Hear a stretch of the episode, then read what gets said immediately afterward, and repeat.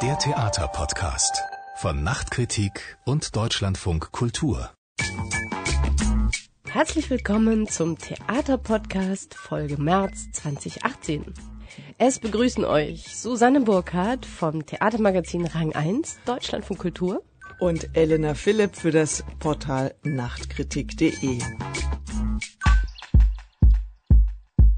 Ja, und wir müssen schon wieder über Themen sprechen, die uns im letzten Podcast schon beschäftigt haben. Wir haben hier Dauerbrenner, die uns nicht loslassen.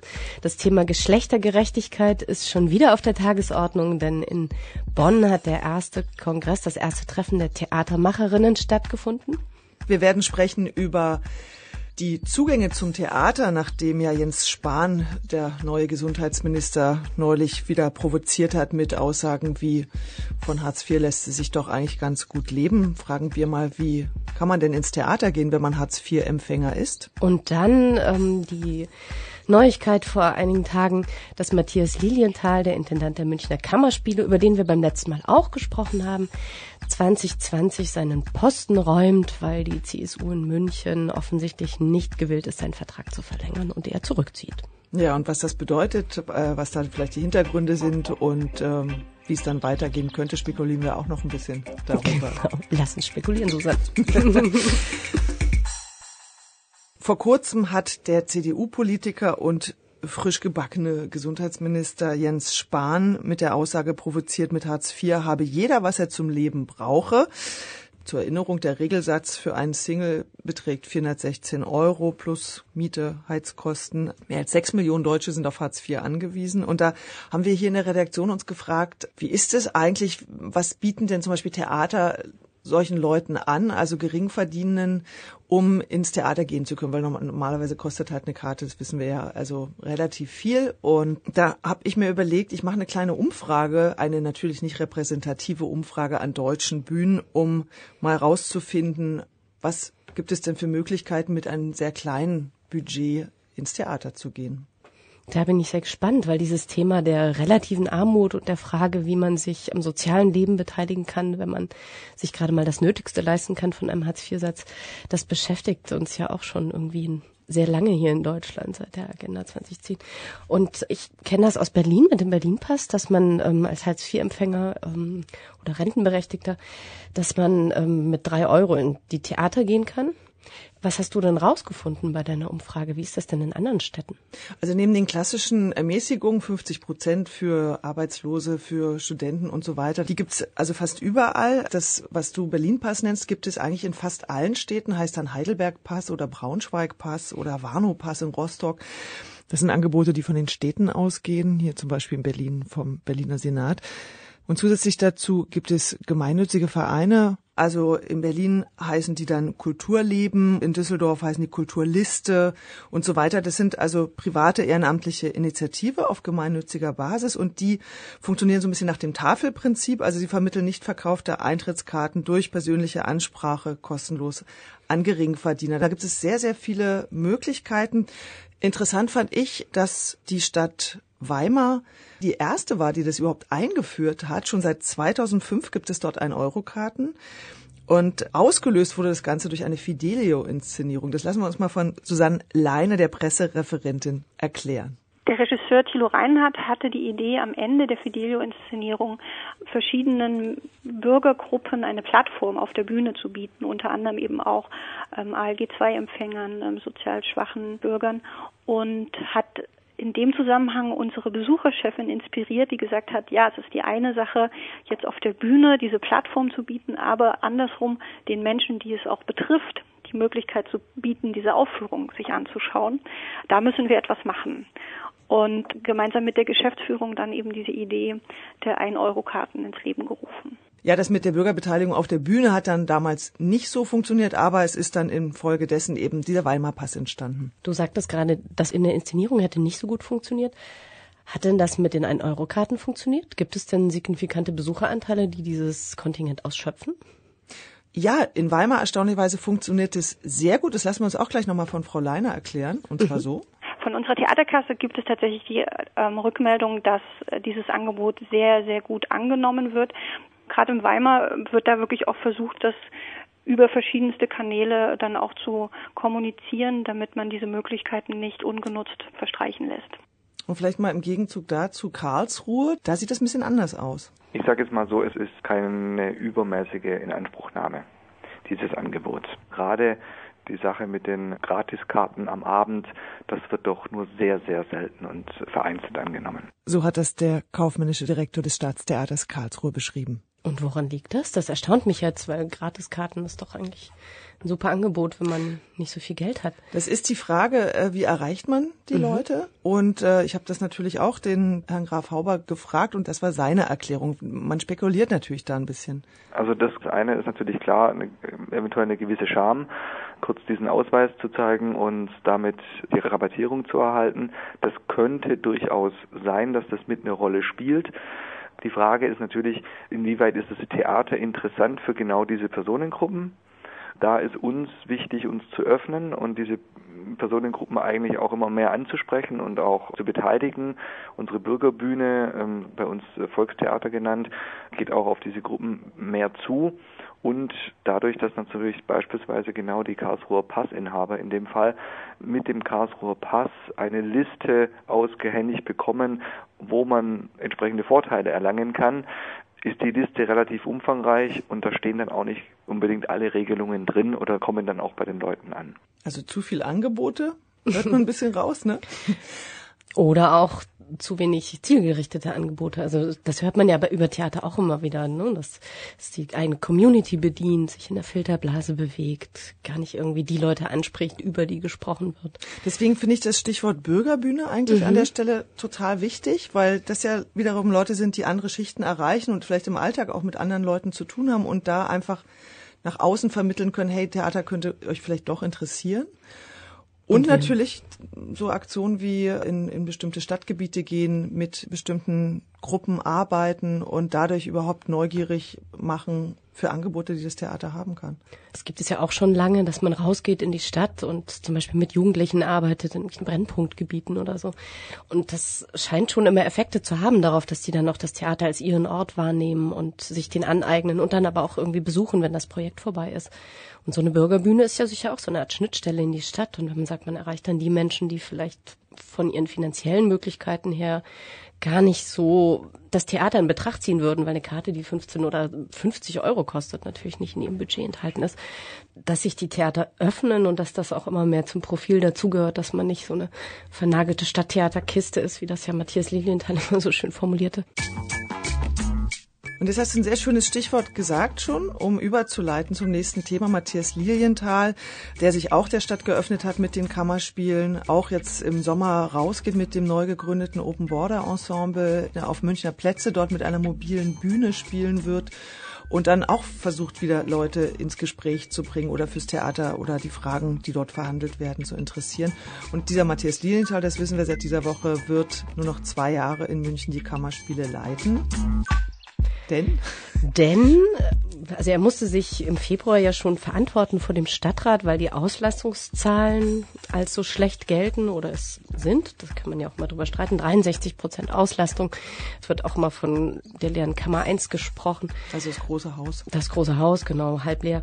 Der Stadtrat ist damit nicht zufrieden. Da gibt es, also berufen wurde Lilienthal noch von einer SPD-Grünen-Koalition. Dann hat das gewechselt hin zu einer großen Koalition von SPD und CSU.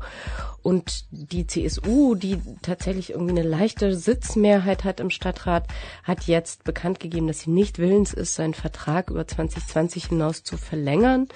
Und noch bevor irgendwer sich äh, bemüht hat, ihn zu halten, hat Matthias Lilienthal von sich aus zurückgezogen und gesagt, er verlässt München. Genau, mit der Begründung, hier ist kein Rückhalt für eine Verlängerung meiner Arbeit gewährleistet, nachdem die CSU-Fraktion diesen Beschluss gegen eine Vertragsverlängerung gefasst hat. Ja, und jetzt hören wir mal, wie Richard Quaas, der Münchner Kulturpolitiker der CSU, das begründet hat. Die Kammerspiele haben auch einen Ruf zu verteidigen. Es war eines der bedeutendsten deutschen Sprechtheater und das ist spätestens jetzt in der Zeit, die Herr Lilienthal Intendant ist, gründlich verloren gegangen. Tja, ist das so? Gibt es da kein Sprechtheater mehr? Wie siehst du das? Ist nicht so, dass ich Dauergast in den Münchner Kammerspielen wäre, aber offensichtlich kann man Matthias Lilienthal diesen Vorwurf machen. Also nicht umsonst gab es 2016 schon so eine große Krise, die ja auch von der Süddeutschen Zeitung irgendwie ganz hochgekocht wurde, weil der Lokalliebling Brigitte Hobmeier kündigte und dann irgendwie noch zwei noch weitere zwei Kolleginnen und Thomas Schmauser, der ja. ging, weil die einfach sagten, sie finden sie nicht wieder. Und beim letzten Mal hatten wir diesen O-Ton von Wiebke Puls, die nach wie vor eine der tragenden Schauspielkräfte ist, aber auch sagt, ja, Kunstfertigkeit, Virtuosität im Spiel ist halt jetzt hier nicht so gefragt. Wir fühlen uns unterbeschäftigt. Wird aber jetzt beim Theatertreffen mit dem Dreisat-Preis ausgezeichnet für ihre Virtuosität in Trommeln in der Nacht. Also es gibt jetzt irgendwie doch Erfolge, zwei Einladungen zum Theatertreffen, zwei Gastspiele bei den Wiener Festwochen. Und jetzt, also als diese Nachricht bekannt wurde, dass er da nicht verlängern wird, dann gab es eben schon die ersten Spekulationen, das wäre so eine wahlkampfmotivierte Aktion der CSU das Klischee vom provinziellen München macht die Runde und ich fand ganz interessant, dass der Hans-Georg Küppers, Kulturreferent der SPD, der hat das natürlich total bedauert. Der hat ja auch Lilienthal hingeholt und auch mit dem Auftrag, Experimente durchzuführen. Und die Frage ist aber, wenn die CSU sagt, wir wollen das nicht verlängern, welche Möglichkeiten hätte denn die SPD gehabt zu sagen, hm, wir wollen das schon gerne verlängern. Was müssen wir machen, damit ihr dazu stimmt? Also die Frage wäre ja auch, wie wichtig ist es der SPD, das durchzusetzen, dass Lilienthal bleiben kann. Und deswegen finde ich es ein bisschen schwierig, wenn jetzt gleich dann eben über Kulturkampf gesprochen wird, weil der Quas halt CSU ist, das dann heißt, klar, diese Weltoffenheit des Theaters, die Arbeit mit den Flüchtlingen, die Matthias Lilienthal sehr intensiv betrieben hat, das passt denen halt nicht in Kram, das wollen die weghaben. Dann hat die Münchner Abendzeitung aber auch belegt, dass ausgerechnet Richard Quas, CSU, auch mit Syrern kocht und auch sich sehr für die Integration von Flüchtlingen stark macht. Also deswegen diese Verschwörungstheorien, oh, das ist da jetzt ein Kulturkampf. Ich finde, man muss ein bisschen vorsichtig sein. Nichts Genaues weiß man nicht. Das stimmt auf jeden Fall. Ich finde es durchaus naheliegend zu sagen, dass Lilienthal da auch zwischen den politischen Fronten zerrieben wurde. Also wenn man sich die Berichterstattung lokal anschaut, zum Beispiel in der Süddeutschen Zeitung, es ähm, gibt zwei sehr starke Pro-Stimmen, es gibt aber auch zwei sehr starke Kontrastimmen. Also Christine Dössel und Eckbert Toll, die sagen, dieser Publikumsverächter Lilienthal, der irgendwie das Publikum äh, vor Ort in München als zu dimpfelig bezeichnet hat für sein global denkendes, offenes Theater dass der jetzt geht, ist irgendwie genau richtig, weil er einfach die Zuschauer vergrätzt hat. Und dann gibt es aber die anderen, die sagen, ja, aber der hat das Theater geöffnet, der ist in die Stadt gegangen, der hat irgendwie mit Menschen gesprochen, der hat die brennenden Themen aufgegriffen, ohne irgendwie zu sagen, wir machen jetzt hier eine schöne Schlaufe drum, sondern hat das einfach irgendwie aufs Tablett gebracht, was woanders nicht passiert. Der hat ein junges Publikum angesprochen, das in München offensichtlich auch nicht so gut erreicht wird über die Theater. Also es wird vor Ort ja irgendwie sehr, sehr kontrovers diskutiert und wenn man jetzt sagt, es gibt zwei Fraktionen im Stadtrat, die annähernd die gleiche Sitzzahl haben und es gibt da einen Kulturreferenten, der irgendwie seine Lieblingsprojekte irgendwie durchbringt und dann grätscht man dem halt mal dazwischen. So abwegig finde ich das nicht. Also als kulturpolitische Taktik finde ich das durchaus naheliegend und Hans-Georg Küppers ist ja, ähm, das fand ich in den Kommentaren auf Nachkritik.de ganz interessant zu dieser Meldung mit Lilienthals Rückzug dass der schon seit 2007 versucht, da irgendwie ein Kreativquartier mit einem Performing Arts Center zu gründen in München, sich offensichtlich relativ schwer tut, dass da offensichtlich vielleicht auch ein Shortcut gewählt wurde, dass man sagt, wir holen Matthias Linienthal an die Kammerspiele, dann haben wir da irgendwie freie Szene und ein offenes Theater, dann müssen wir irgendwie die großen Brocken in der Stadt nicht anpacken. Und dass das jetzt sozusagen ein bisschen als Bumerang zurückkam. Auch das ist eine Theorie, die ich ganz interessant finde. Na, Matthias Lienthal hat ja immer gesagt, er will gerne ein Produktionshaus haben. Ich glaube, ihm hat immer so vorgeschwebt, so eine Halle auf dem Tempelhofer Feld und dann kann er genau das machen, was er eigentlich jetzt auch an den Kammerspielen macht. Vielleicht wäre ein Produktionshaus für ihn der bessere Ort, also so ein Kreativquartier. Und vielleicht äh, hat er das auch selber nicht so gut einschätzen können, dass da so viel Widerstand kommt. Und natürlich, wir haben es ja im letzten Podcast besprochen, äh, die Süddeutsche Zeitung, vor allen Dingen Christine Düssel, hatte sich eingeschossen und hat die ganze Zeit, was so ein Haus ja sicher auch aushalten muss, und es war ja unter anderen Intendanzen auch manchmal nicht anders, dass es scharfen Gegenwind gab. Aber es ist natürlich für eine Entfaltung auch nicht so ganz einfach, so eine permanent negative Berichterstattung. In den Kommentaren bei Nachkritik war auch von einer Medienkampagne die Sprache und dann entgegnete sozusagen ein anderer Kommentar, ja, aber das gehört zu Lilienthal's Opfernarrativ, dass er sich da als der Ausgegrenzte und mhm. nicht willkommen geheißene stilisiert, der in München mit seinem Theater aneckt, weil es sozusagen zu weit sei für diese traditionsreich konservative Stadt, wo Christine Dössel auch mal gegenschreibt und sagt, nee, wir haben ein total liberales, offenes Theaterpublikum, aber das ist einfach zu weit gegangen. Das knüpfte nicht an an das, was ist, sondern wollte vielleicht einfach auch schon zu viel. Das sagte wiederum eine Kollegin von ihr, die Matthias Lilienthal eher verteidigt hat in der Zeitung. Also da gibt es schon viel, viel Verwerfungen vor Ort und uns hat das ja auch, wir haben vorhin kurz drüber gesprochen, an Berlin erinnert. Total. Also ich habe auch, als die Nachricht kam, nochmal an alte Interviews geguckt und Matthias Lilienthal sagt Sätze, die heute, so mit Abstand gesehen, einen total an Chris Derkon erinnern. Also bei uns wird die Betriebssprache Englisch sein und wir öffnen uns und wir, wir laden Gastspieler auch ein und wir arbeiten mit den verschiedensten Formaten zusammen. Also es gab ja auch schon Vergleiche oder Bezüge, also A in der Frage, wie geht's weiter? Und dann wurde natürlich auf Chris Derkon, wo es immer gemunkelt wird, dass Matthias Lilienthal den irgendwie zu verantworten hat, dass wir den jetzt an der Volksbühne in Berlin haben. Ich denke, ein Punkt, das stand, glaube ich, auch in der Berliner Zeitung, den finde ich schon interessant, dass man gucken muss, okay, ist so ein Haus mit Gewerken, mit einem festen Schauspielensemble, ist das wirklich der richtige Ort, um diese ständig wechselnden Ensembles, freie Gruppen kommen und gehen? Ist die Struktur des Hauses dafür geeignet, so zu arbeiten? Und die Frage stellen wir uns ja jetzt gerade ständig in der Volksbühne, wo wir sehen, dass die Gewerke Däumchen drehen, weil eigentlich überhaupt nichts passiert. Und da sehe ich jetzt vom Ansatz her Parallelen, aber von der Ausführung doch insofern Unterschiede, als dass Matthias Lilienthal ja wirklich das Haus mit Leben gefüllt hat. Also da ist ja auch was los und er hat wahnsinnig viele junge Leute an das Haus geholt. Man muss auch mal sagen, das habe ich irgendwo jetzt gelesen, dass die Auslastung unter Baumbauer, unter Simons immer zwischen 60 und 70 Prozent lag. Also diese 63 Prozent, das ist jetzt, das ist zwar wahnsinnig wenig. Ich glaube, das Resi hat 80.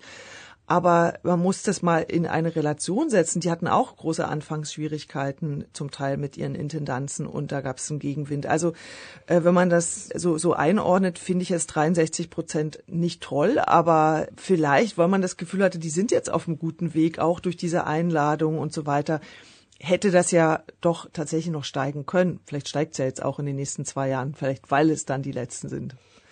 Das wird ja so auch diskutiert. Also Hans-Georg Küppers zum Beispiel, der Kulturreferent, der interessanterweise gleich ein großes Statement schickte, also eine Pressemitteilung ähm, aus seinem Haus, der mahnte eben dazu, dem Ganzen noch ein bisschen mehr Zeit zu geben, was auch viele Kommentatoren sagen. Und es gibt lustigerweise, also über diesen Kommentar musste ich wirklich lachen. Da zog jemand eine Parallele von der Kammerspielauslastung zur Landtagswahl und sagte, ja, Leute, bei der Landtagswahl 2013 sind auch nur 63 Prozent der Münchner zur Wahl gegeben. Spricht auch keiner von einer total schlechten Auslastung und dass man sozusagen der Politik mal irgendwie auf die Finger gucken muss. Das fand ich irgendwie so ein ganz schön. Wie, wie war denn überhaupt der Thema in den Kommentaren? Kann man sagen, dass mehr Leute das schade finden oder?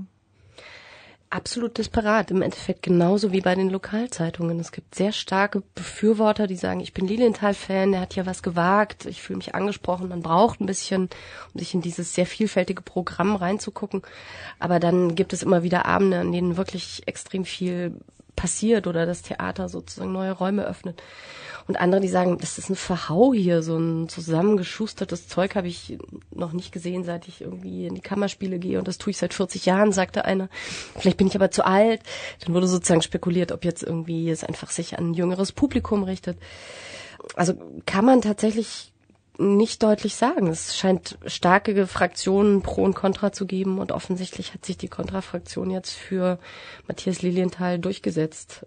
Dann machen wir zum Schluss noch die kurze Spekulation. Wie geht's weiter? Also München verliert in zwei Jahren Matthias Lilienthal. Hätte man, also ich hätte gern noch ein bisschen zugeschaut, wie sich das weiterentwickelt und vielleicht doch nochmal Fahrt aufnimmt und ähm, erfolgreich, erfolgreicher wird die Spekulationen jetzt sind natürlich irgendwie Volksbühne, kann er jetzt die Volksbühne retten, nachdem Chris Derkon das ja zum Gespensterhaus verwandelt hat und da gerade irgendwie nichts funktioniert. Ähm, die schönste Spekulation fand ich ja übrigens von Verena Meyer, das ist die Berlin-Korrespondentin der SZ, die auf Twitter noch am Tag, als diese Meldung durch die Ticker lief, schrieb, sie wäre jetzt für einen Ländertheaterausgleich. Ähm, Vorschlag, wir hier in Berlin nehmen Lilienthal zurück ja. und geben München dafür Chris Dagon wieder. Ja, das ja, fand ich auch sehr schön. Kunst gearbeitet hat.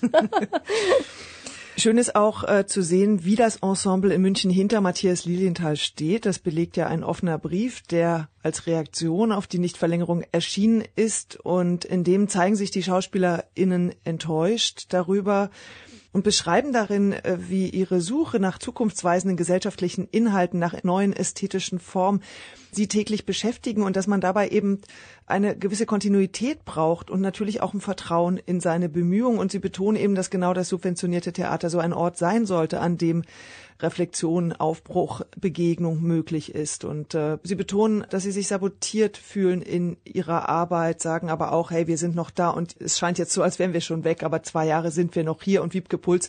Und damit kann man vielleicht ein bisschen positiv enden. Wiebke Puls kann also dieser Situation dann doch noch etwas Positives abgewinnen. Ich habe so ein bisschen die Hoffnung, dass wir jetzt mit einer gewissen Narrenfreiheit diese letzten zwei Jahre gestalten können und keine großen Konzessionen mehr machen an zum Beispiel Herrn Quaas, sondern dass wir uns genau in das künstlerische Experiment noch weiter hineinstürzen. Ja, und vielleicht bedauern die Münchner am Ende, dass Lilienthal so früh gehen musste. Manchmal weiß man es hinterher. Wir gehen jetzt von München nach Bonn. Nach Bonn zu den Burning Issues. Die brennenden Themen, die die Theaterfrauen beschäftigen, die haben sich vor kurzem getroffen zu einem Austausch darüber, was denn diese drängenden Fragen gerade sind. Wir können uns das denken. Wir haben auch schon sehr viel darüber gesprochen. Geschlechtergerechtigkeit, genau. Gender Pay Gap, ähm, Machtverteilung und so weiter. Müssen wir vielleicht nicht nochmal alles aufdröseln. Vielleicht einfach mal ganz kurz die wichtigsten Ergebnisse. Ja, also du hast vieles schon genannt. Es gibt, gab eine Pressemitteilung, die das Theater Bonn verschickt hat. Ähm, die dortige Schauspieldirektorin Nicola Bramkamp hat den Kongress oder das Treffen mit äh, initiiert. Es gab sechs Themenschwerpunkte, gleiche Bezahlung, familienfreundlichere Strukturen, Erhöhung des Frauenanteils in allen Ressorts, dann ähm, die MeToo-Geschichte, so ein bisschen ähm, Ahndung von Machtmissbrauch und sexuellen Übergriffen so ein bisschen schwammiger die Reform von vorherrschend patriarchal orientierten Führungsstrukturen und den Wunsch nach Diversität, Inklusion und Solidarität. Also starke Forderungen, konkrete Maßnahmen wurden auch beschlossen, aber auch das ist vieles erstmal noch auf Papier, das ja geduldig ist. Ähm, Vernetzung, ähm, dann hinwirken auf die Veränderung des Stückekanons, was ich wiederum einen total spannenden Punkt finde, über den wir gerne gleich auch noch sprechen können inwiefern der Stückekanon ähm, Schauspielerinnen benachteiligt. Dann Kinderbetreuungszuschuss durch den Arbeitgeber und die verschmähte Nutzung von Instrumenten der Interessenvertretung. Es gibt ja Gleichstellungsbeauftragte, Personalräte und Ensemblesprecherinnen.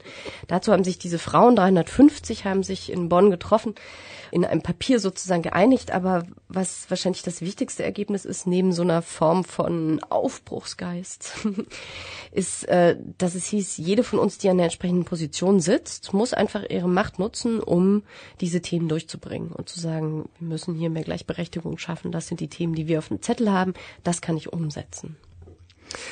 Wir können ja mal Lisa Jobt hören, die eingeladen hat. Ich glaube, dass die Änderung vor allem bei jeder Frau selber beginnt, dass sie sich empowered fühlt, kraftvoll, mutig, selbstbewusst und ihre Verantwortung wahrnimmt, sich reinzulehnen, aktiv zu sein. Wenn man ein Netzwerk hat unter Kolleginnen, dann kann man sich einfach auf einem kurzen Dienstweg kurz anrufen und sagen, du, ich habe mal eine Frage. Und dann sagt mir meine kompetente Gesprächspartnerin 800 Kilometer aus der Entfernung, da kann ich dir helfen, kenne ich, hatte ich auch schon. Das ist nicht nur, wen engagiere ich, sondern es ist auch eine Unterstützung, die man sich so geben kann. Ja, also vernetzen, unterstützen. Ganz großes, wichtiges Anliegen.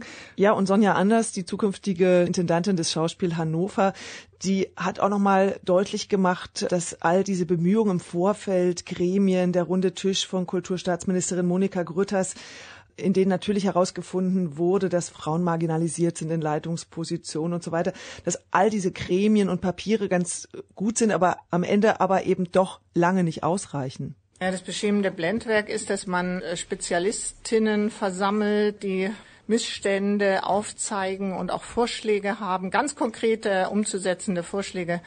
Dann verschwindet das in der Sommerpause und dann tut sich lange gar nichts und dann werden politische Maßnahmen ergriffen, die eigentlich nur wie so ein Pflaster oder so sind, dass man sich aufs Wehwehchen drücken kann. Was dann dabei rauskommt, ist ein Büro, was eine Studie, Zahlen gesammelt werden, dann werden sie einmal im Jahr veröffentlicht. Und ähm, da tut weder ein Büro, hat wirklich einen Effekt. Es ist trotzdem gut, dass es das gibt. Ich will das gar nicht blamen. Also ich finde, dass das wirklich eine, eine tolle Sache ist. Aber es reicht äh, überhaupt nicht, um irgendwas zu verändern. Sonja Anders hat natürlich recht, solange man irgendwie nur das nächste Gremium einsetzt oder das nächste Papier publiziert, hat sich noch nichts verändert. Andererseits ist ja sie eigentlich auch ein gutes Beispiel dafür, dass sich was ändert, denn sie ist nach Hannover berufen worden ins Schauspiel und zugleich mit ihr Laura Berman an die Oper. Das heißt, man hat hier eine ganz starke Doppelspitze in der Stadt plötzlich.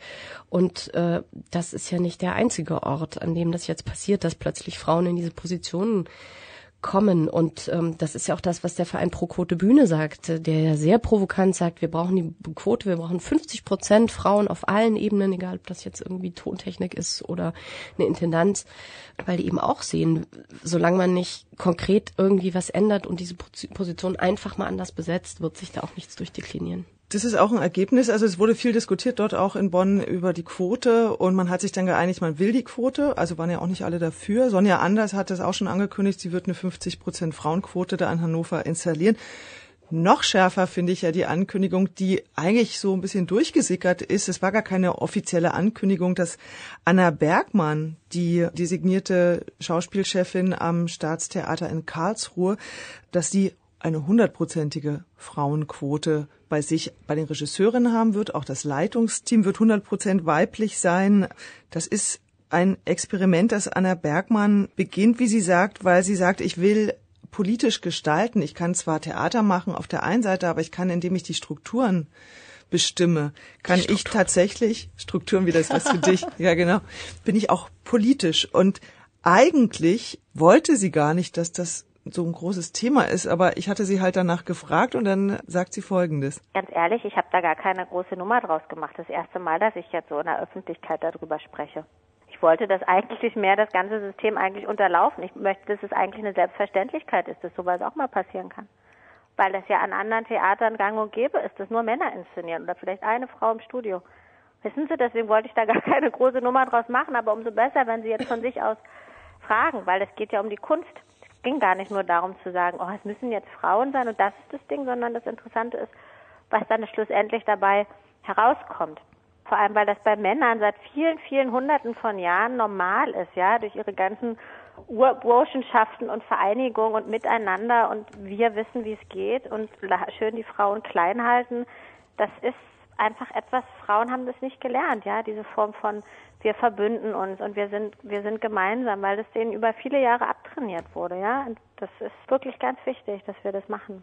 Da sind wir wieder bei den Netzwerken. Ne? Und diese Fokusverschiebung wird sich nicht von alleine geben. Da haben all diese Frauen, die wir jetzt gehört haben, schon total recht. Und deswegen ist diese Quote, die sie in ihren eigenen Häusern einführen, natürlich ein super Schritt, um zu sagen, wir gucken mal, was dann künstlerisch rauskommt. Weil keiner behauptet ja, dass irgendwie Regisseurinnen die besseren Künstlerinnen sind durch die Bank, nur weil sie eine Frau sind, sondern es wird sich halt was ändern. Und was sich ändert und wie sich die Ästhetiken vielleicht auch ändern, wird man halt erst sehen, wenn die Frauen wirklich da sind auf den großen Bühnen. Und du hattest ja neulich in Rang 1 auch mal Karin Neuhäuser zitiert, die sagte, ja, für Frauen, für Schauspielerinnen mit 62 gibt's noch zweieinhalb Königinnen bei Shakespeare. Das war es mit den Rollen.